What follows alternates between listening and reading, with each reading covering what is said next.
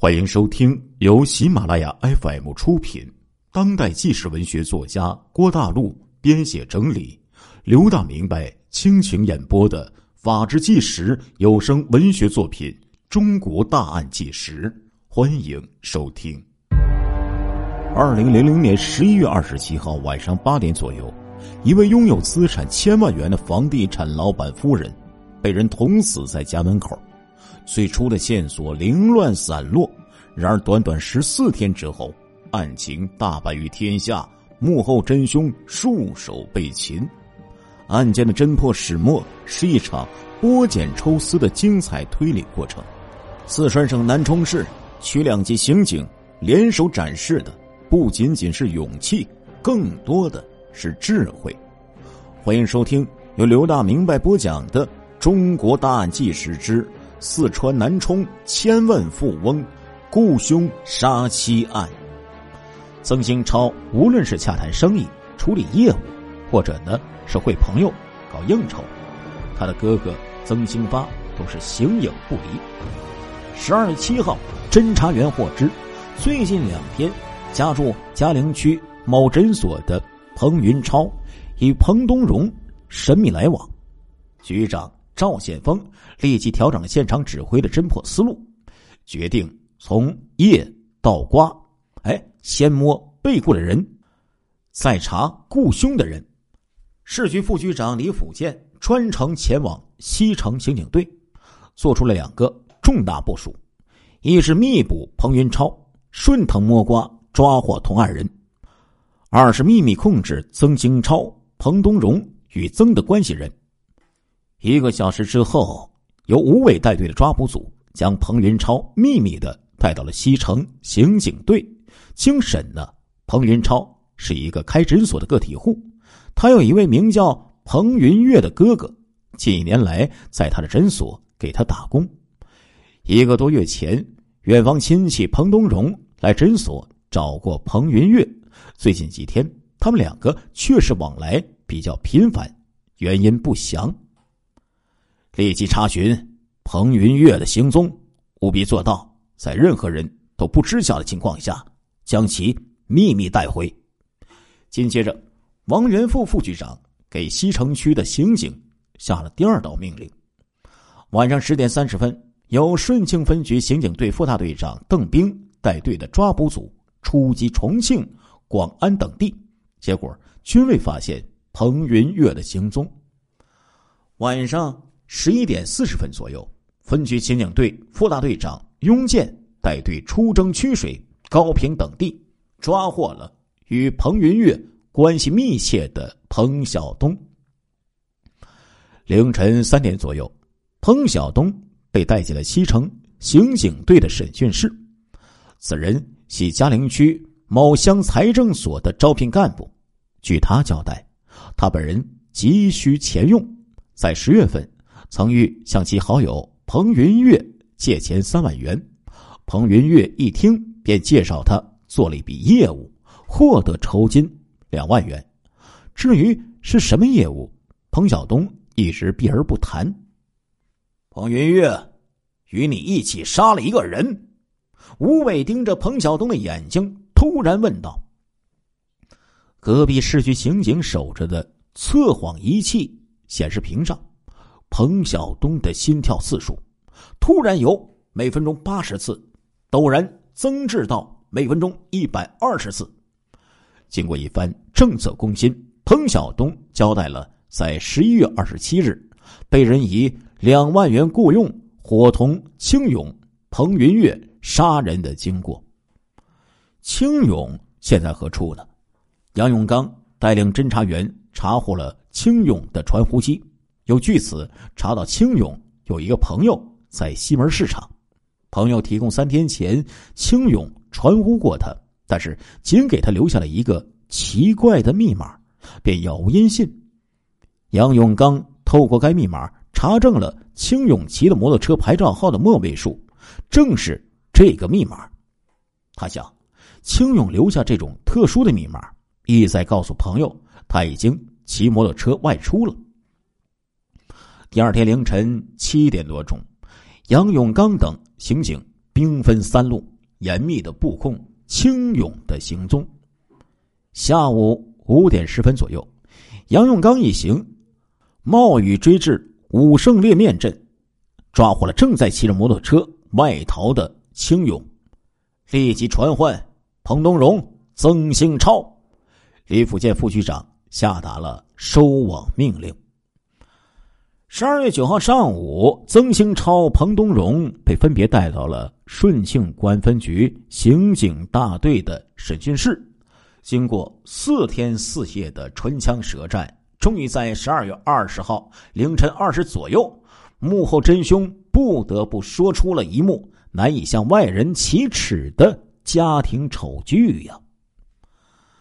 曾兴超早年与死者庞文琼指腹为婚。后来呢，他逐渐从一名打工仔变成了商界知名的企业家，而其妻庞文琼因为文化修养不高、心胸狭隘、处事刁颇，经常对他无端猜疑。后来呢，他因自己有外遇而被妻子报复，告发了其在发包工程的诈骗行为，遭受到了铁窗之苦。他是最终还是结发之妻救了他。自那以后。曾兴超痛改前非，不敢在外面拈花惹草了，一心呢就忙着赚钱。也就是从那以后，庞文琼一直以自己是丈夫的救命恩人自居，在家中处之待人比以前更加刁钻蛮泼，经常数落责难曾兴超，甚至啊，连曾兴超的母亲都任意打骂。夫妻感情、婆媳关系如此恶化，曾兴超呢，却因曾有短处被庞文琼捏着，只好忍气吞声啊。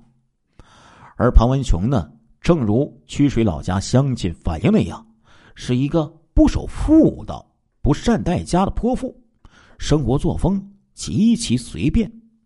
一九九五年，曾兴超因涉嫌诈骗被贵阳市公安机关收审期间。庞文琼不甘寂寞，在与张小波有不正当关系的同时，又因反咬其姐夫彭东荣与己有不正当关系，在贵阳市闹得沸沸腾腾的。不过呢，在曾兴超、彭东荣因在承包工程中涉嫌诈骗，被内江市公安机关收审关押期间，庞文琼四处托人帮忙。后因证据不足，曾鹏二人被取保候审。正是因为有前两次的大恩大德，回了南充之后，庞文琼在对待曾兴超以及处理公司业务上更加蛮横霸气了。曾兴超的财权呢，全被庞文琼所掌握了。公司大小开支，曾兴超都要找庞文琼商量。曾兴超在外与任何一个女人搭腔。都要遭到庞的盘问和盯梢，曾的亲戚在公司干活啊，大多呢都要受到庞文琼的刁难和克扣。正如曾兴超所说，庞文琼把他当做了赚钱的机器，根本没有把他当成丈夫来爱。相貌堂堂的总经理在家受这种气，却是难以向人启齿，而彭东荣。也因曾被庞文琼乱咬，差点造成他与曾兴超失和，而对庞呢一直怀恨在心。加之看到庞文琼对待自己岳母这般冷酷无情，多次与庞文琼发生口角，积怨很深。二零零零年十月份，内江市的李某某方面派人到南充打探曾兴超、彭东荣情况的时候，彭东荣啊。趁机向曾提议说：“你老婆太糟糕了，有她，以前的事儿早晚要翻船；有她，这个家就不安宁。干脆找人把她给做了。”曾兴超一听，默默的点了点头。十月二十八号，彭东荣回老家物色杀手，其侄儿彭云月向他提供消息说，有个叫……彭晓东的娃儿最近需要钱，他可以找来做这笔业务。原来呀，彭晓东身为乡财政所工作人员，私自挪用了公款三万元。接到年终要查账，就找好友彭云月来借。彭云月呀，便向他介绍了这个业务。哎，又招来了跑摩的的青勇共同参与。至于杀谁，在什么地方杀，彭云月呢，只能通过电话与彭东荣联系。彭东荣允诺，事成之后，每个人两万元现金。十月二十九号，彭东荣买了两部手机，交给了彭云月。从十月三十号起，彭东荣便通过手机指挥彭云月三个人到月亮湾新月小区观察庞文琼家的地形，确认庞文琼的体貌，熟悉掌握庞文琼出入行踪的规律。而后，三个人多次跟踪庞的行踪，却一直没有找到机会下手。十一月二十号，彭云月向彭东荣报告说：“跟踪时间太长，再不下手，恐怕要暴露了。”十一月二十五号，杀手们打算将地点选择在他的家里。曾兴超听报后不从，三杀手遂与彭东荣联系，将地点选择在他家楼下的楼道的转弯处。因经过。近二十多天的踩点跟踪，此处下手最容易且不易被人发现。十一月二十七号，彭东荣问曾兴超：“今天下午庞文琼要干些啥？”曾兴超说：“他一般下午四点钟去学校接小孩晚上多半时间呢是我上哪，他跟到哪，生怕我跟别的女人接触。”下午四点四十分，曾兴超故意给妻子打电话说：“今天晚上我在宾馆谈生意，可能回家晚一点你把娃儿接回家，要教育他好好读书，不要逃学。”哎，这个曾兴超啊，是意在打探妻子的行踪，引他出门啊。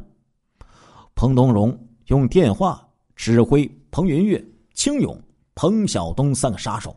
今晚七点多钟，到新月街把那个女人给干掉。晚上六点三十分左右，三个杀手便悄悄的来到了月亮湾庞文琼住房的附近。七点三十分，青勇、彭晓东趁人不备，架起人梯取掉了二楼的路灯。七点五十分左右，庞文琼接到丈夫曾兴超的电话，要他考虑能否低价。买一个铺面给他生意上的朋友。庞文琼听了便答：“管他呢，我懒得管那么多。”说完就拿起皮夹，出门去盯梢丈夫是否真的在宾馆去谈生意。这是她多年的习惯呢。丈夫用电话接她出了门，带她下楼到了二楼的转弯处，二楼的灯不亮。突然，彭晓东、青勇、彭云月。一跃而上，将其捅栽在楼道之上。事后，彭晓东、青勇迅速下楼，上了彭云月在街边租好的出租车，连夜乘车赶往营山火车站旁边的旅馆落脚。第二天早晨，由彭云月上街买了两套衣服，让彭晓东、青勇换下作案之后带有少量血迹的衣裤。其后。三个人又搭乘火车返回了南充。三个人到达南充之后，彭云月刚出火车站，就给彭东荣打电话要钱。约莫半个小时，彭东荣带着三万元现金和一个存有三万元的活期存折到火车站交给彭云月，并说：“钱给清了，以后别再来找我。”说完便走了。三个杀手于二十八号下午拿着存折到银行。取走三万元现金后自行分赃。至此，该案幕后真凶曾兴超、彭东荣已被刑事拘留抓获。杀手除了彭云月潜逃之外，彭晓东、青勇已被生擒，等待他们的将是法律的严惩和良心的自谴。亲爱的听众朋友们。